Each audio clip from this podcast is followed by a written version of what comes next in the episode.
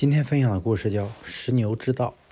农夫养了一头母牛，过了没多久，母牛生下了一头小母牛。小母牛长大后和牛妈妈看着一模一样，不看牙口，外人根本分辨不出来哪个是牛妈妈，哪个是小牛。一次，农夫遇到一位智者，农夫炫耀起自己的牛来，还说除了他自己，没人能分辨出哪头是牛妈妈。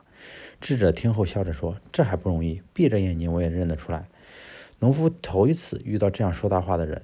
他不相信，就说：“你要能认出来，我把小牛送给你。”智者到路边的田里扯了一把鲜嫩的青草，然后让农夫用布蒙住自己的眼睛。智者摸索着来到两头牛前面，他举起手里的青草，其中的一头牛看到后马上吃了起来。智者用手摸了摸了摸这两头牛的嘴巴，指着那头没有吃草的牛说：“这头是牛妈妈。”农夫目瞪口呆，忙问智者：“你这么肯定这头牛是牛妈妈？”